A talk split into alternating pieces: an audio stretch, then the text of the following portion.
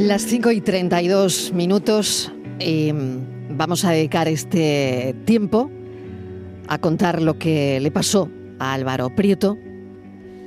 Su tía ha escrito una carta muy emotiva cuyo entrecomillado estoy leyendo la carta en el diario Córdoba. Decía, quería regresar a casa sin preocupar a nadie. Nunca jamás pensé que en el capítulo de la vida me vería escribiéndote una carta. Álvaro, España entera te llora.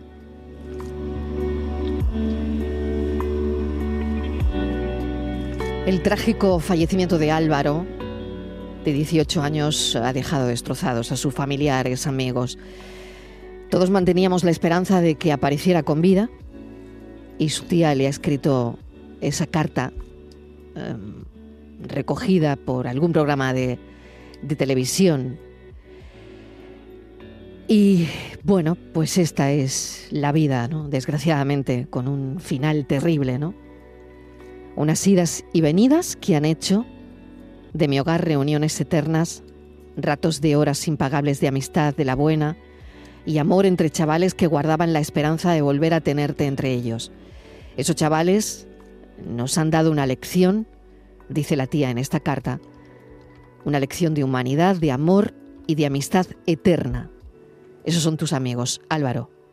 Y qué bien elegiste, chaval. Estivaliz Martínez, bienvenida. Volvemos de nuevo a esta historia que nos sigue tocando el alma y que nos sigue conmocionando, la verdad.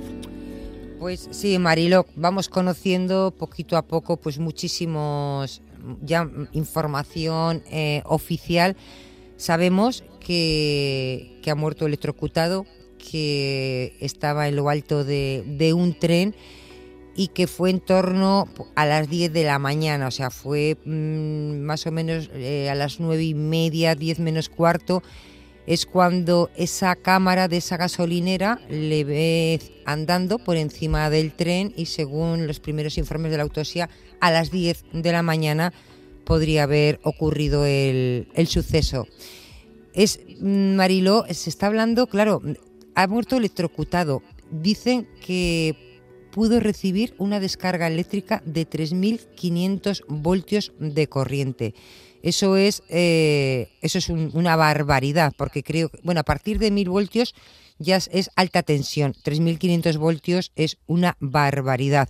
Yo creo que no hay cuerpo que pueda soportar esto. Eh, hemos, hemos hablado con, expertos y para preguntarle ¿no? cuántos voltios puede soportar el el ser humano en una descarga eléctrica. Y por supuesto, Marilo, muy por debajo de, todo eso, ¿no? Yo no sé si 50, entre 50, no sé. Yo he leído varias cosas. Por una parte 50, 250 eh, voltios. Imagínate que estamos hablando de un joven que recibe 3.500 voltios. O sea, increíble. Vamos a preguntarle a Fernando Aznar, em, porque hemos, hemos buscado, ¿no? Ahora, claro, queríamos saber sobre esto, ¿no? Sobre electrocuciones, porque no tenemos ni idea, ni la menor idea, ¿no? Sí. Fernando Aznar Dols es profesor titular de la Universidad de Granada del ámbito de conocimiento de ingeniería eléctrica del, del Departamento de Ingeniería Civil como les digo, de la Universidad de Granada. Profesor Aznar, bienvenido. Gracias por atendernos. Buenas tardes. Queríamos saber eh, qué factores determinan la gravedad de una electrocución. Bueno, vamos a ver. Eh, normalmente eh, la intensidad que pasa por, que pasa por el cuerpo humano y el tiempo que tarda que, durante el cual está pasando esa, esa intensidad. ¿Qué tiene que ver aquí? No lo sé y le pregunto, ¿no? Em, por ejemplo, la corriente alterna, la corriente continua en términos de peligro de electrocución. Porque claro, en este caso parece que es una catenaria, ¿no? Sí, es una catenaria y por lo que yo he leído, en corriente continua. Eh, normalmente la corriente continua es menos peligrosa que la alterna, pero, pero hasta determinados valores. Este valor es un valor muy elevado. Entonces es eh, enormemente peligroso. Esto no es una tensión que esté pensada para que pueda pasar a través de, un cuerpo humano. ¿Y, ¿Y por qué ocurre? Porque a veces no es necesario tocar nada para que tu cuerpo actúe de conductor. Normalmente en una corriente alterna puede ocurrir que, estando cerca del elemento ya, ya se produzca la descarga. En corriente continua es necesario que haya contacto, pero o sea, simplemente tocar. ¿Y cuál es la diferencia, por ejemplo, ¿no? entre un choque eléctrico y una electrocución? Básicamente es, exactamente eh, lo mismo. Lo que pasa es que un choque eléctrico en principio puede, dependiendo del tipo de corriente, puede, producir eh, un rechazo del cuerpo, como una expulsión, mientras que una electrocución es que la corriente atraviesa el cuerpo humano. Y claro, si atraviesa el cuerpo humano, por donde pasa, quema. ¿Y las condiciones ambientales, no lo sé, lo digo porque, mm, mm. bueno, cuando estamos en casa, ¿no? Mm, tienes una nevera y siempre estás diciendo em, a los críos, no tienes que tocar mojado la nevera o no tienes que tocar, abrir descalzo la nevera, algo así, ¿no? Eh, ¿Cómo influyen las condiciones ambientales, la humedad, el agua en el riesgo de la electrocución? Vamos a ver, eh, conforme el ambiente sea más húmedo, es más fácil que se produzca una descarga. De todas maneras, en, casa, cuando hablamos de un electrodoméstico, los electrodomésticos están pensados para que si hubiera ese problema, antes de que yo pueda tocarlo, se desconecten. Pero claro, eso es una instalación doméstica donde está pensado que la gente está alrededor. en, una, en una línea, pues eso no está pensado que la gente esté a su alrededor. Las distancias son mucho más elevadas. Claro, eh, en una línea de tren em, esto no, le puede pasar a la gente que va a coger el tren, es, evidente. Hay, eh, seguridad, ¿no? Total, total. Claro. lo hacemos diariamente, además. ¿Qué? Que lo hacemos diariamente, claro. Sí, sí, pero que, pero que además eh, el elemento que está recibiendo la energía está totalmente aislado con respecto a todas las partes que podemos estar tocando del tren. Eh, otra cosa es si estamos en el techo, que no es un elemento por el que, por el que deba circular la, gente. Claro, entonces eh, estás cerca eh, a esa corriente y es cuando tu cuerpo, casi casi sin tocar nada, puede recibir esa electrocución. Claro, eh, o sea, la, electricidad tiene que pasar de un sitio a otro. Entonces, para que haya esa descarga, tienes que tocar el punto que está, que está a ese nivel de tensión y estar tocando un punto que no hay tensión, es decir, el suelo. El suelo o lo que sea. Si no, si no estás tocando las dos cosas, no hay choque eléctrico. O sea que de alguna manera, claro, si tienes, eh, o sea, si estás tocando tierra, que es como sería, ¿no? En nuestro... Sí. Es cuando tu cuerpo puede hacer de conductor. Claro. O sea, si tú, por ejemplo, estás colgado con las dos manos de la catenaria, tú no tienes, no tienes ni una descarga. Ahora lo entendemos perfectamente. Si tu cuerpo está tocando tierra y toca la catenaria, es donde pasa la electrocución a través de tu cuerpo, ¿no? Claro. Estivaliz, no sé si tienes alguna cuestión, es una charla muy interesante porque necesitamos eh, saber de este tipo de, cosas que no teníamos ni idea, ¿no? Y desgraciadamente, claro, estamos hablando con un ingeniero eléctrico porque es la persona que más conocimiento tiene acerca de este tipo de, electrocuciones, ¿no? Adelante, Estivaliz. Eh, yo quiero hablar de qué capacidad tiene una persona para resistir una descarga eléctrica. Eh, he leído que puede estar entre 220 y 250, no lo sé. En este caso estamos hablando, mm, se está comentando que fueron 3.500 eh, voltios. ¿Cómo, O sea, esto en ese momento, eh, no lo sé, yo es que me estoy imaginando que aparte de electrocutarte, eh, el cuerpo puede salir disparado. No sé si, si eso puede ser una reacción al recibir tantos voltios, tanta descarga. Eh, vamos a ver, si normalmente eh, cuando ocurre en alta tensión, esto es como si desde el punto en el que tú tocas saliera un rayo y te atraviesa. Entonces ese rayo también te, también te puede expulsar. Pero eh, mientras tú estás en contacto y hace falta muy poco tiempo, milésimas de segundo, para que eso ya te produzca efectos. El límite, el límite normalmente no está tan marcado en tensión como, en intensidad.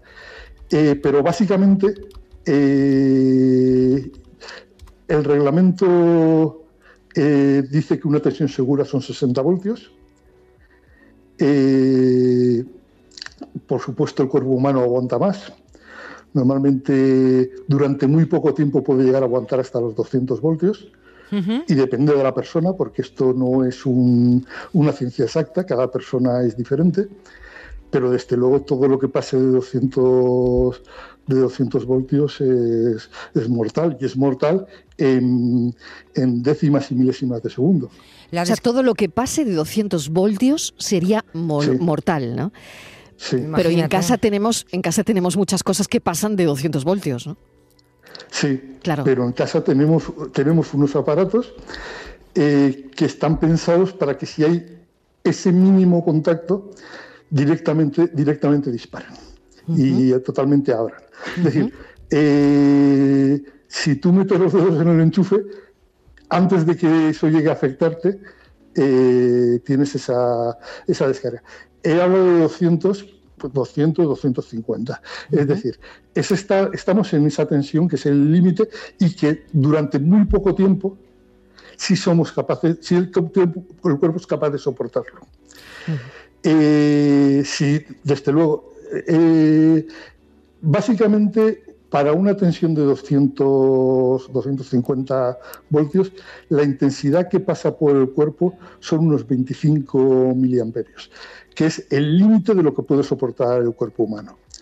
Pues si estamos en 3.000 voltios, lo que estamos hablando son 100 veces eso. Y eso está 100 veces por encima del límite que es capaz de soportar el cuerpo humano. Sí, otra cosita, profesor. Los primeros, hay ya primeros eh, análisis forenses, cosas que se van conociendo, revelan, eh, bueno, pues que hay marcas de entrada y salida de la descarga eléctrica en el cuerpo. Creo que la descarga eléctrica entran y salen por el cuerpo. Dicen que entró por el abdomen y que salió por las manos. ¿Esto cómo, qué explicación tiene? Porque es también algo que lo estamos leyendo, lo estamos conociendo, pero yo personalmente no, no lo entiendo bien. Entra por el abdomen la descarga eléctrica y sale por las manos. Claro, vamos a ver. Eh, la descarga eléctrica en alta tensión es como un rayo que va desde el punto en el que yo toque con el elemento en tensión al, punto más cercano, al, camino más rápido que tenga para salir. Entonces, eh, yo no, no, sé exactamente cuál es el caso este tal. Eh, normalmente una persona va vestida. Entonces, eh, el punto más cercano por el que puede salir siempre es la parte, la parte del cuerpo que está, que está desnuda, que son, son las manos y cosas por el estilo.